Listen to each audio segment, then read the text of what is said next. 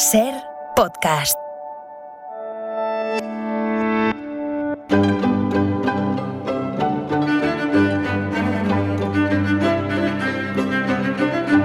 Hola Nieves, buenas tardes. ¿Qué tal, Carla? Buenas tardes. ¿Cómo estás al quite de todo lo que surge? Me encanta, de verdad, qué bien. Estaba escuchando, sí. Pim, pam, pum, ala. Sí, y lo de Sheila, que genial, lo de Sheila. Se aprende muchísimo. Pero qué bueno del rey, ¿no? Levantándose pensando que era una marcha militar. Y todo el mundo ahí siguiéndole. Decirle que no, que no, que no es una marcha militar. Siéntate, bobo. que mira, bobo, ¿qué hacemos, bobo? Anda para allá, bobo.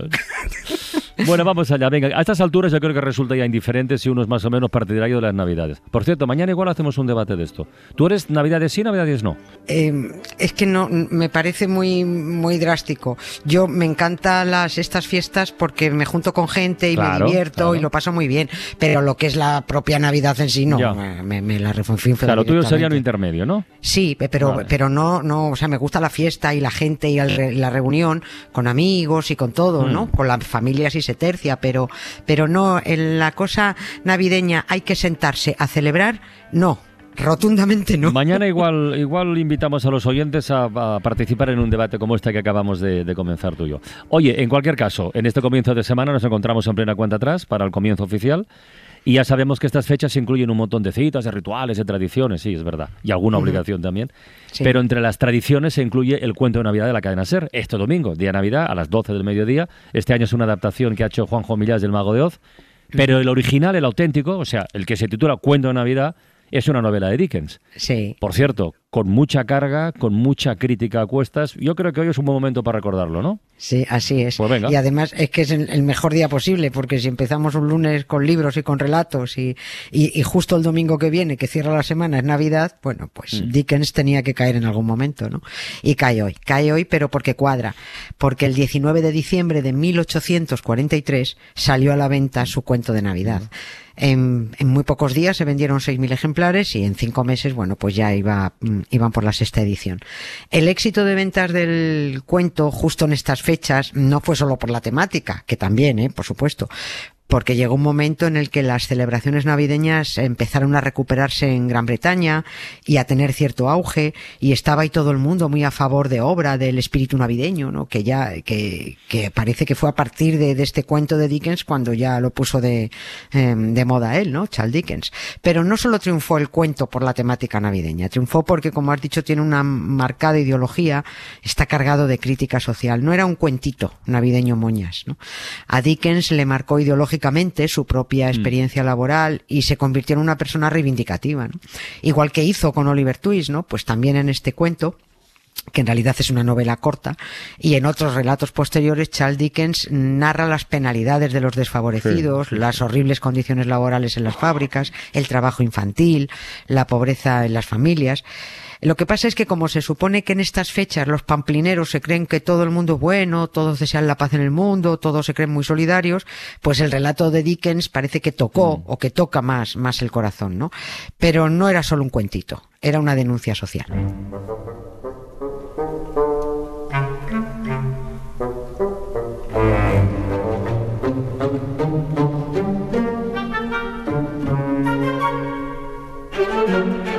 Yo creo que la mayoría de los oyentes lo saben, ¿eh? pero bueno, no está de más recordar que el cuento de Navidad de Dickens, bueno, es la historia de un prestamista, un viejo avaro, muy egoísta, muy antipático, muy... El señor Scrooge que, recibe, recibe la visita de tres fantasmas en Nochebuena, ¿no? El fantasma de las Navidades pasadas, el de las presentes y el de las Navidades futuras. Y, es verdad, como es un cuento, a pesar de todo, hay que decir que termina bien. Claro, sí, termina bien por eso. Pero, pero aunque termina bien, el autor intentaba remover, eh, intentaba incomodar, ¿no? El propio Dickens lo dice en el, en el prefacio, ¿no?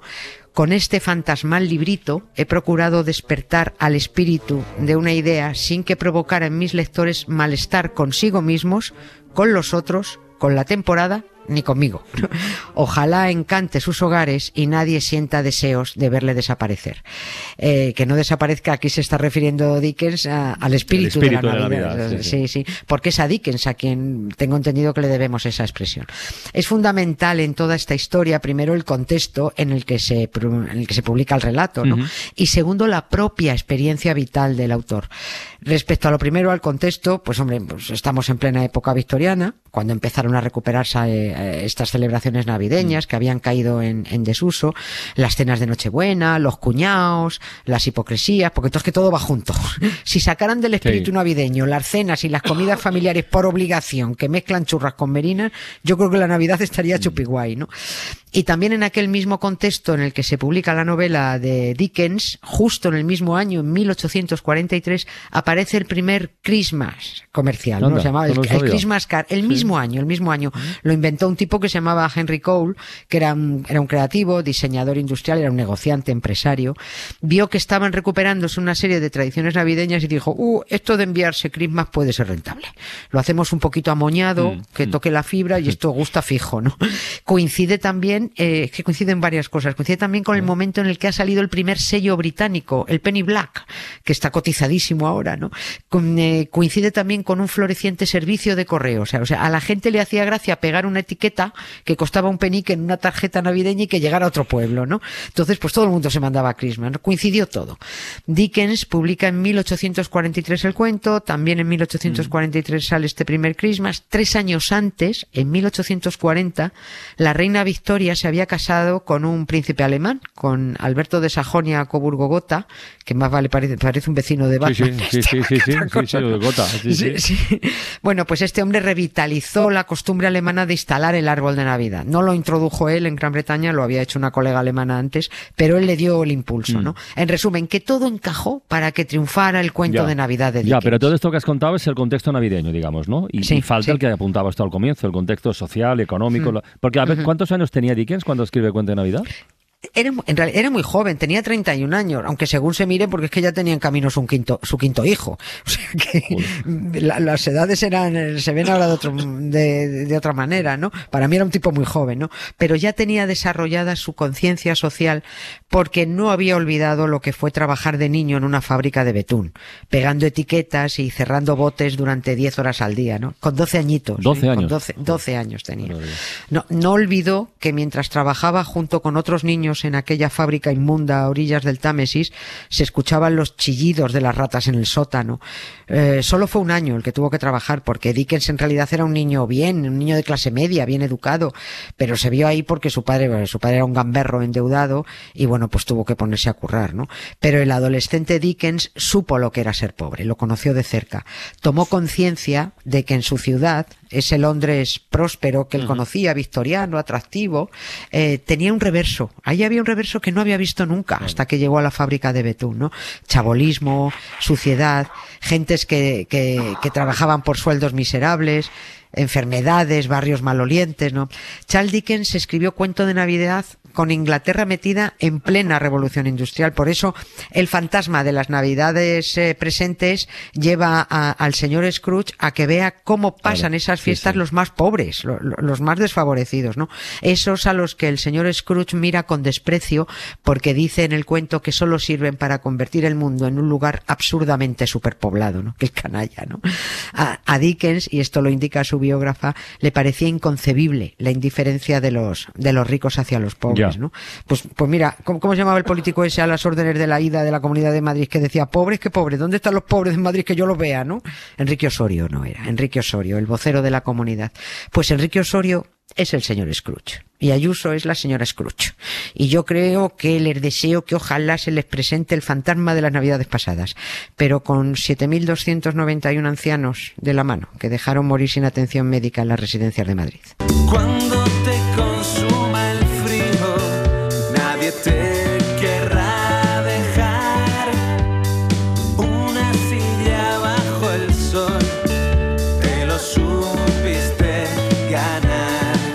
Estaba pensando además que Dickens igual es uno de los autores más, más llevados al cine, ¿no? Porque está el cuento de Navidad, pero está Oliver Twist, está Grandes Esperanzas, Historia de dos ciudades. Sí. bueno, y todas las que hemos citado van en la misma línea de, crítica, de denuncia social, además. y David Copperfield también, está, y también. y tiempos difíciles. Bueno, sin olvidar, sin olvidar a los más desfavorecidos porque estaba convencido de que la literatura podía mejorar a las, mm. a las personas, o al menos podía hacer que se pararan a pensar. A, a las buenas personas, claro, mm. no a los que no ven pobres porque no están en su despacho ahí mismo, ¿no? Vuelvo a citar a su biógrafa porque dijo que Dickens consiguió salir de la pobreza, pero nunca la olvidó ni evitó mirarla cara a cara Y eso es importante, ¿no? Cuento de Navidad es ya una historia universal porque ha sido adaptada decenas de veces a, la tele, al cine. Yo creo que todos hemos visto alguna, alguna peli o teatro, dibujos animados o algo que tenga que ver con, con, con algo de Dickens, ¿no? Mucha gente la conoce, pero muchos no saben que esa historia procede de un libro que Charles eh, Dickens escribió a raíz de un informe eh, que leyó sobre el trabajo infantil que aquel año de 1843 publicó el, el gobierno británico.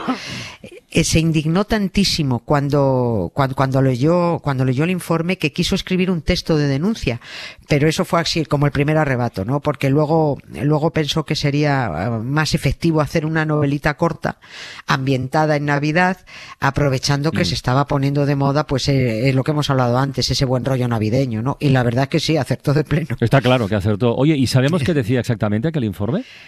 Eh, sí, sí, bueno, tenemos alguna, alguna idea, ¿no? Era un informe muy extenso. Es, es que lo de la mano de obra infantil en Gran Bretaña fue eh, yo qué sé, eh, aquello fue indescriptible. A los niños los entrenaban desde los cuatro años y cuantos más pequeños mejor servían. Bueno, en muchos sitios además con dos años eran, los, usaban hasta de desollinadores para meterlos por mm. las chimeneas. Con dos añitos, cuanto más pequeñitos mejor, ¿no? Y, y a los de cuatro años ya podían meterlos en los huecos pequeños de las maquinarias para que arreglaran piezas, eh, piezas pequeñitas con sus manitas, ¿no? Cambiaran las cuerdas de los telares o picaran en los recovecos de las minas, ¿no? Hubo una propuesta en aquel 1843 de un ministro para que los niños no trabajaran más de seis horas y media al día y que no empezaran antes de los nueve años y que pudieran ser escolarizados. Pero, uy, madre mía, la que se montó. La burguesía industrial se rebeló y dijo que de eso nada, que no podían renunciar a esa mano de obra. Y se decidió que los niños fueran a la escuela de ocho a diez de la noche de 8 a 10 de la noche. Fíjate, de rengaditos estaban, ¿no? Se dormían en los pupitres. Eh, aquello se demostró un fracaso, por supuesto, y entonces cambiaron de idea y dijeron, bueno, pues que vayan los domingos a la escuela de tres o cuatro horas, ¿no? Pero claro, es que de un, niño que va tres horas a un domingo a clase, eh, iba al siguiente y ya se le había olvidado lo poco que, que había aprendido, ¿no? Esa era la Inglaterra de la estricta moral victoriana, ¿no? Y, y mira, otro detallito de la moral y, y, de la religiosidad victoriana de entonces. Los niños pobres, tanto huérfanos como en acogida, porque los padres no podían mantenerlos, estaban a cargo de las iglesias. Y las parroquias, cuando ya tenían muchos niños y no querían gastar en mantener a tantos, ponían anuncios en los periódicos para venderlos a la industria. ¿Eh? Eso era claro, los que los hacían eh, a escondidas de sus padres, con los que tenían en acogida, ¿no? Los huérfanos daba igual porque no tenían perrito que les ladrara, ¿no? Y bueno, que les dijeran a todos estos críos lo que les podía importar el espíritu navideño.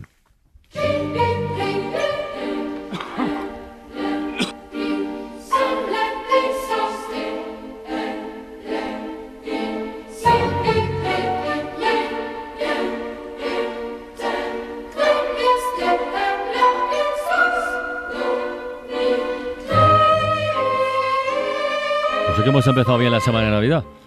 Bueno. No, no, que está muy bien, está muy bien, está muy bien. hay, que conocerlo. A lo mejor la gente se puede animar a, releer esta novela corta que es, es muy chula. Está muy bien.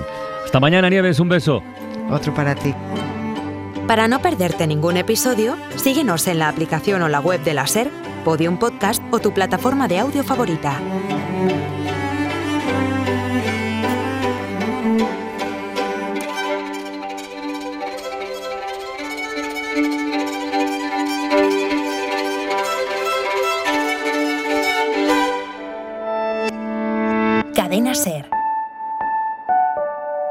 Radio.